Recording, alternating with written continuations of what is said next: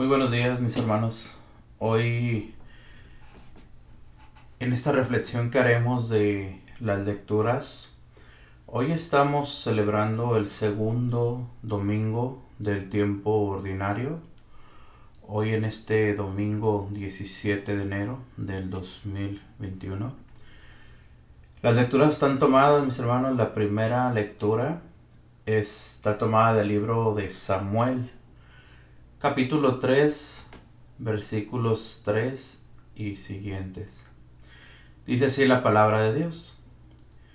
En aquellos días, el joven Samuel servía en el templo a las órdenes del sacerdote Elí. Una noche, estando Elí acostado en su habitación y Samuel en la suya, dentro del santuario donde se encontraba el arca de Dios, el Señor llamó a Samuel y éste respondió, Aquí estoy. Fue corriendo a donde estaba Elí y le dijo, Aquí estoy. ¿Para qué me llamaste? Respondió Elí, Yo no te he llamado. Vuelve a acostarte. Samuel se fue a acostar. Volvió el Señor a llamarlo y él se levantó. Fue a donde estaba Elí y le dijo, aquí estoy. ¿Para qué me llamaste? Respondió Elí, no te he llamado, hijo mío, vuelve a acostarte. Aún no conocía Samuel al Señor, pues la palabra del Señor no le había sido revelada. Por tercera vez llamó el Señor a Samuel.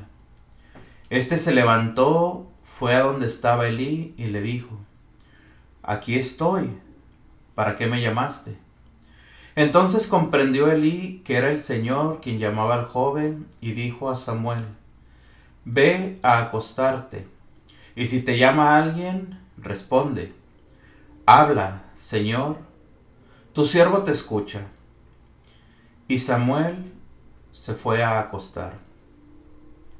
De nuevo el Señor se presentó y lo llamó como antes, Samuel, Samuel. Este respondió, Habla, Señor, tu siervo te escucha. Samuel creció y el Señor estaba con él, y todo lo que el Señor le decía se cumplía.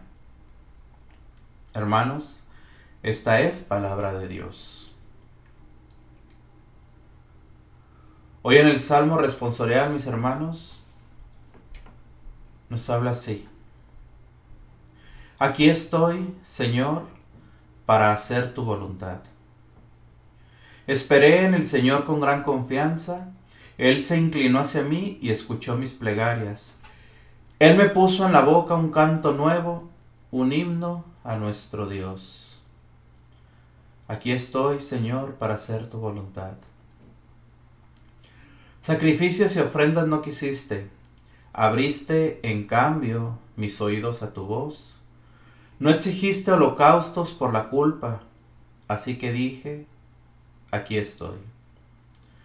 Aquí estoy, Señor, para hacer tu voluntad. En tus libros se me ordena hacer tu voluntad. Esto es, Señor, lo que deseo. Tu ley en medio de mi corazón. Aquí estoy, Señor, para hacer tu voluntad. He anunciado tu justicia en la gran asamblea. No he cerrado mis, mis labios. Tú lo sabes, Señor.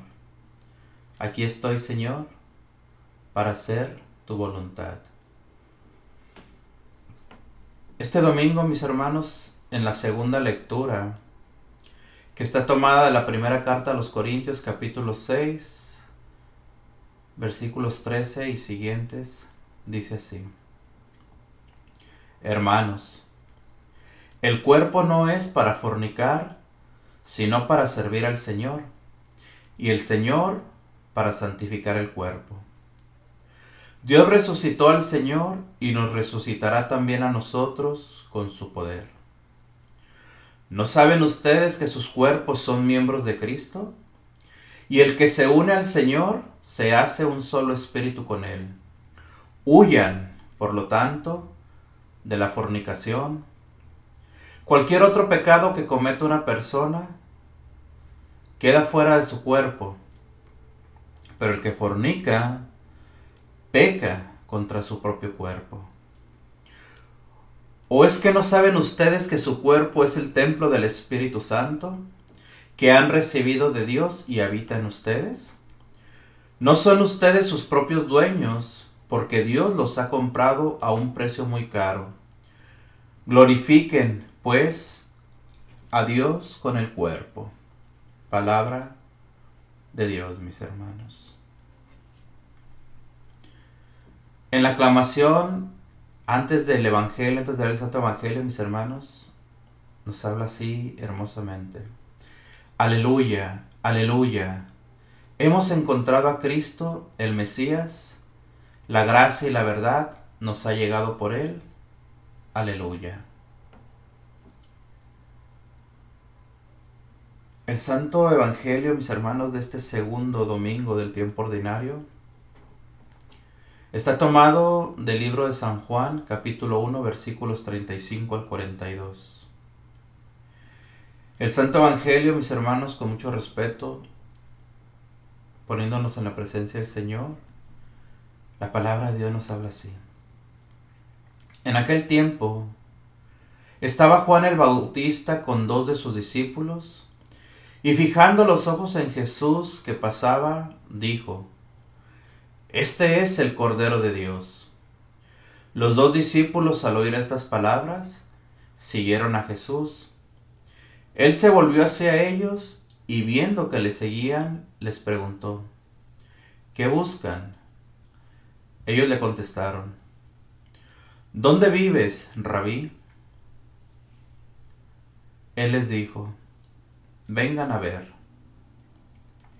Fueron, pues, Vieron dónde vivía y se quedaron con él ese día. Eran como las cuatro de la tarde.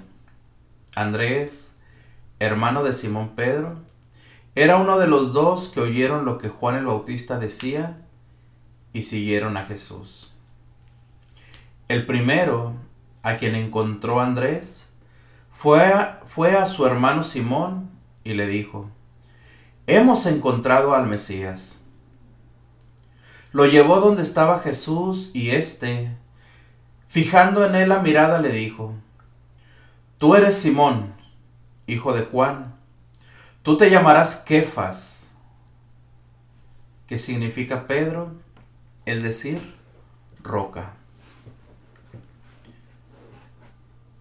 Esta es palabra de Dios, mis hermanos. Hoy en este segundo domingo ordinario, mis hermanos, la reflexión que podemos tomar de las lecturas del Santo Evangelio, podemos entender claramente cómo el Señor nos llama, el Señor nos busca, el Señor menciona nuestro nombre. El Señor nos conoce, hermanos, a profundidad. El Señor conoce nuestro corazón, nuestros sentimientos, nuestros planes, nuestros deseos, nuestras obligaciones. Pero lo más importante, mis hermanos, que el Señor conoce el camino que tenemos que recorrer. Y es por eso que hoy la palabra de Dios nos enseña, nos muestra cómo debemos nosotros escuchar la voz de Dios y cómo debemos de mantenernos, mis hermanos, en el camino que Dios quiere de nosotros. En la primera lectura que está tomada el libro de Samuel, vemos, vemos hermosamente, mis hermanos, cómo, cómo Dios llama a Samuel. La palabra de Dios nos muestra a un Samuel joven, a un Samuel pequeño, a un Samuel en una edad muy corta, mis hermanos. Nos habla la palabra de Dios que Samuel servía en el templo a las órdenes de Elí, el sacerdote. Cierta noche Samuel, estando acostado, ya a punto de dormir, después de haber terminado sus tareas, después de haber terminado sus ocupaciones, después de haber tenido un día, hermano, tal vez ajetreado, un día donde estuvo sirviendo, no sé qué es lo que estaría haciendo Samuel. Pero la palabra de Dios nos relata que en ese momento Samuel se recuesta a punto de dormir, cuando por primera vez escucha la voz, Samuel, Él escucha su voz. Alguien lo está llamando. Samuel. Samuel sin saber quién es el que lo llama, sin saber quién es el que lo está llamando por su nombre, Samuel se, se levanta y lo primero que él hace es ir donde está Elí, donde está su, maestro, al, a quien él ayuda en el servicio. Samuel llega, dice la palabra de Dios, fue corriendo donde estaba Elí y le dijo, aquí estoy, ¿para qué me llamaste? Elí le dice, yo no te he llamado, vuelve a acostarte. Samuel en ese momento, tal vez un poco turbado, tal vez un poco sin entender lo que pasa, regresa a acostarse y nuevamente vuelve a escuchar las mismas palabras. Samuel vuelve a levantarse, dice la palabra de Dios, hace lo mismo. Elí le vuelve a decir, yo no te he llamado, ve a recostarte. Esto nos lo muestra la palabra de Dios tres veces. Son tres los llamados que le hace el Señor a Samuel. Las tres veces va Samuel donde Elí y Elí lo regresa. Yo no te he llamado, vete a acostar. Pero en la tercera ocasión que se escucha la voz, Elí es inspirado por el Espíritu Santo que le dice, que le muestra, quien lo está llamando no es una voz humana, quien lo está llamando es la voz del Espíritu Santo, es la voz del Señor. En ese momento Elí le dice a Samuel, vuélvete a acostar. Si tú escuchas que te llaman, simplemente di, habla Señor, que tu siervo te escucha. Esas palabras, mis hermanos, son importantes porque no es solamente responderle al Señor porque escuchamos su voz sino que esas palabras nos muestran, mis, mis hermanos, que cuando nosotros le decimos al Señor, habla, nosotros ya le estamos dando la oportunidad, le estamos dando la posibilidad, le estamos abriendo la puerta al Señor para que el Señor hable a nuestro corazón y sobre todo que nos diga qué es lo que Él quiere de nosotros. Entonces lo que estamos viendo aquí, mis hermanos, lo que nos muestra la palabra de Dios en esta primera lectura, es el llamado que Dios le hace a Samuel. Dios ya lo tiene elegido como profeta, ya lo tiene marcado y lo tiene preparado para ser su servidor. ¿Qué es lo que le faltaba a Samuel? Escuchar la voz de Dios y ponerse a disposición del Señor. Vemos cómo en el Salmo, mis hermanos, nos muestra igual la forma en que nosotros debemos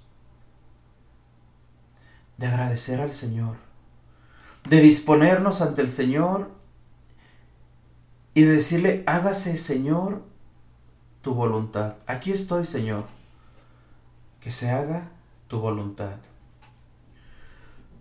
Todo esto podemos ligarlo, mis hermanos, con la segunda lectura que está tomada de la primera de Corintios. En esta segunda lectura, mis hermanos, es también vemos un llamado muy importante que el Señor nos hace. Aquí el Señor no está llamando, mis hermanos, a alguien en especial o no está haciendo un llamado personal, sino que está haciendo un llamado en general. San Pablo nos, nos muestra, San Pablo, mis hermanos, está en esta segunda lectura, nos enseña la importancia de mantenernos en la voluntad del Señor. Samuel le dijo, aquí estoy, Señor. Ahora vemos la palabra de Dios, hermanos, que nos muestra, nos dice claramente, el cuerpo no es para fornicar, sino para servir al Señor. Y el Señor, para santificar el cuerpo. Dios resucitó al Señor y nos resucitará también a nosotros con su poder. ¿No saben ustedes que sus cuerpos son miembros de Cristo? Y el que se une al Señor se hace un solo espíritu con Él. aquí viene, hermano mío, el llamado que nos hace San Pablo ahora. Huyan, por lo tanto, de la fornicación. Cualquier otro pecado que cometa una persona queda fuera de su cuerpo, dice San Pablo. Pero el que fornica peca con su propio cuerpo. Qué duro, qué triste, mis hermanos, y qué doloroso es el pecado de la fornicación. Qué duro es el pecado del adulterio, mis hermanos. Qué duro es hacer nuestra voluntad y dejar de hacer la voluntad del Señor. Qué difícil es cuando rechazamos la voz del Señor, mis hermanos, y nos dedicamos a complacer nuestro cuerpo, nos dedicamos a complacer nuestros deseos, nos dedicamos a complacer lo que nosotros deseamos. Por eso San Pablo nos muestra, mis hermanos, el grave pecado que es la fornicación, el grave pecado que es el adulterio. Lo horrible que es, hermano mío, que manchemos nuestras almas, que manchemos nuestros cuerpos, que manchemos nuestra mente, que manchemos todo nuestro ser con ese pecado tan horrible. ¿O es que no saben ustedes que su cuerpo es el templo del Espíritu Santo de San Pablo? Que han recibido de Dios y habita en ustedes. Nuestro cuerpo es templo del Espíritu Santo. Fíjate hermano, San Pablo sigue diciendo, no son ustedes sus propios dueños, porque Dios lo ha comprado a un precio muy caro. Entonces tenemos que darnos cuenta, mis hermanos, que nosotros estamos en este mundo, que estamos en esta tierra solamente para hacer la voluntad de Dios. ¿Por qué? Porque ni siquiera el mismo cuerpo que tenemos, hermano mío, es nuestro, le pertenece a Dios, dice San Pablo. Ni siquiera ese cuerpo que muchas veces, hermano, nos dedicamos a cuidar tanto, ese cuerpo que nos dedicamos muchas veces, hermano mío, a que esté bien formado, a que esté en las líneas bien marcadas, todo eso, hermano mío, Prácticamente nos está diciendo San Pablo, eso que tú estás cuidando no es tuyo, no te pertenece. Y no se habla y no se dice que no debamos de cuidar el cuerpo, al contrario, hay que cuidarlo, mis hermanos. Pero lo principal que hay que cuidar, hermano mío, es nuestra alma, es nuestro espíritu, es nuestro corazón, es nuestro sentimiento, es lo que verdaderamente hay dentro de nosotros, mis hermanos. Por eso San Pablo dice claramente, ni siquiera ese cuerpo es tuyo, porque Dios lo ha comprado a un precio muy caro. ¿A qué precio lo compró el Señor, mis hermanos? ¿A qué precio lo compró Jesucristo? A precio de sangre, a precio de subirse en una cruz para salvarte, para darte vida y vida en abundancia, hermano mío. Ese es el precio que Jesús pagó por ti, por mí, por nuestras almas, por nuestros cuerpos, por nuestra mente, por todo esto. Entonces, Sepamos escuchar a Dios, hermanos, y mantenernos en la voluntad de Dios, y no fallar, y no ofenderlo, y no meternos en el pecado, y no meternos en adulterio, y no meternos en nada de esto. San Pablo nos dice claramente, hermano mío, claramente nos dice el Señor, aquel que comete un pecado queda fuera del cuerpo. Pero el pecado del adulterio, el pecado de la fornicación nos dice queda dentro de nosotros. Pecamos con nuestro cuerpo y esa mancha queda en nosotros, mis hermanos. Cargamos en pocas palabras con los pecados de otra gente cuando nos metemos en ese tipo de pecado, mis hermanos.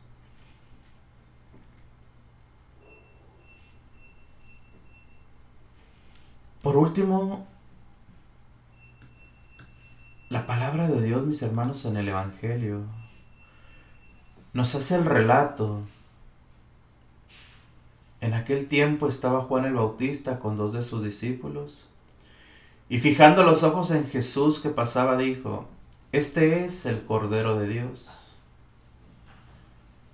Juan el Bautista anuncia, Juan el Bautista que estaba preparando el camino a Jesús, que estaba abriendo el camino para Jesús. En ese momento anuncia, este es el Cordero de Dios. Este es el que esperábamos. Este es el que ha de venir. Este es al que hay que seguir. Es Él. Es Jesús. Juan el Bautista claramente lo dice, no soy yo, es Él. Es Él al que hay que seguir, es Él al que hay que poner nuestra mirada, es Él al que hay que continuar el camino que Él nos marque.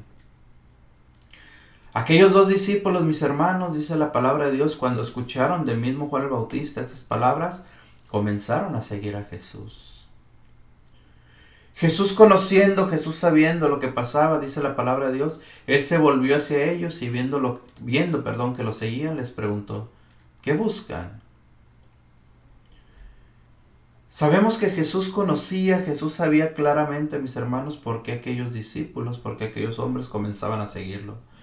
Pero Jesús quería escuchar de ellos mismos qué tan dispuestos estaban a seguirlo, qué tan dispuestos estaban a entrar en el misterio y ministerio que Jesús iba a desempeñar. ¿Qué buscan? Ellos le contestaron, ¿dónde vives, rabí? Esa palabra rabí significa maestro, desde ese momento aquellos discípulos hacen de Jesús su maestro. Al decirle rabí, ellos mismos están adoptándolo, están aceptando que Jesús sea su maestro. Jesús simplemente les dice, vengan a ver. Fueron pues, vieron dónde vivía y se quedaron con él ese día, dice la palabra de Dios. Andrés, el hermano de Simón, era uno de los dos que oyeron lo que Juan el Bautista decía y comenzaron a seguir a Jesús. El primero al que encontró Andrés fue a su hermano Simón y le dijo, hemos encontrado al Mesías. ¿Qué quiere decir la palabra Mesías? El ungido de Dios, el escogido de Dios. Hemos encontrado al Mesías. Lo llevó a donde estaba Jesús Jesús viendo a Pedro, dice la palabra de Dios, hermanos, Jesús viendo a Simón en ese momento, Simón le dice, hijo de Juan, tú te llamarás Kefas, que significa Pedro, es decir, la roca. En ese momento, mis hermanos, desde ese momento Jesús ha puesto el cimiento. Desde ese momento Jesús ha puesto la primera piedra sobre su iglesia. Esta iglesia en la que estamos tú y yo, hermano. Esta fe que profesamos, esta fe que vivimos, esta fe a la que servimos y a la que amamos. Tú te llamarás Kefas. Jesús le cambia el nombre a Simón. Dejó de llamarse Simón, ahora es Pedro, ahora es la roca.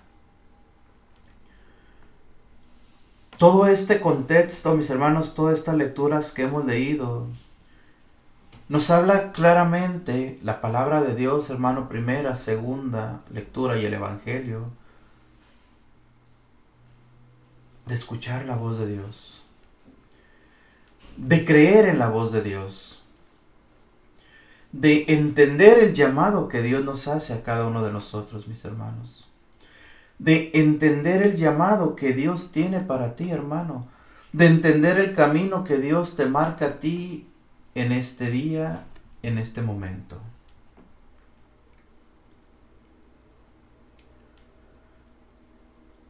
Es interesante, mis hermanos, que nos demos cuenta y que descubramos el plan que Dios tiene para cada uno de nosotros. Es interesante, mis hermanos, que descubramos a qué nos está llamando el Señor. ¿Y de qué forma puedo yo descubrir la voluntad de Dios en mi vida? ¿De qué forma puedo yo entender lo que Dios quiere de mí? Hablando con Él, sabiendo escuchar su voz preguntándoselo por medio de la oración. Preguntándole directamente al Señor, Señor, ¿qué quieres de mí? El Señor nos llama.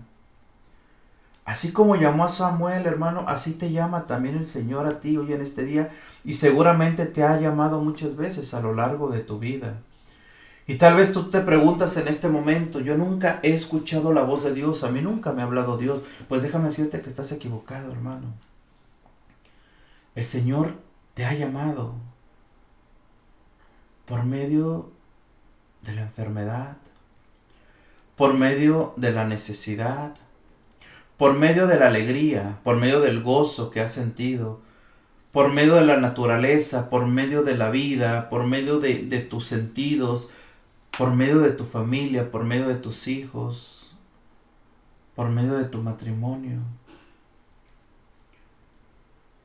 Hay muchas formas en las que el Señor nos busca, mis hermanos, hay muchas formas en las que el Señor nos llama, hay muchas formas en las que el Señor menciona nuestro nombre.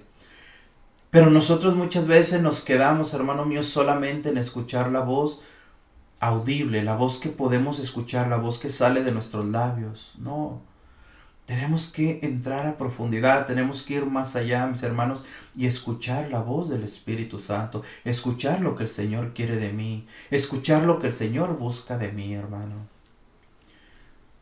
Yo te repito, estoy convencido que el Señor te ha llamado de muchas formas, hermano. Habla, Señor. Habla, Señor, que tu siervo escucha. Habla, Señor, que tu siervo escucha.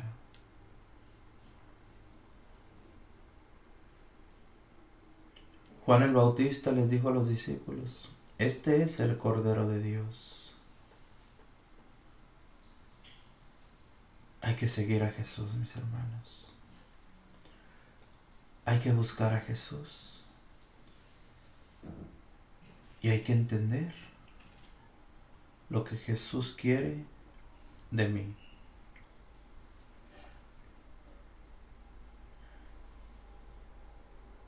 Hoy la palabra de Dios, hermano, nos habla al corazón, nos hace el llamado a escuchar a Dios, el llamado a alabar a Dios. Y el llamado también a caminar el camino de Dios, mis hermanos.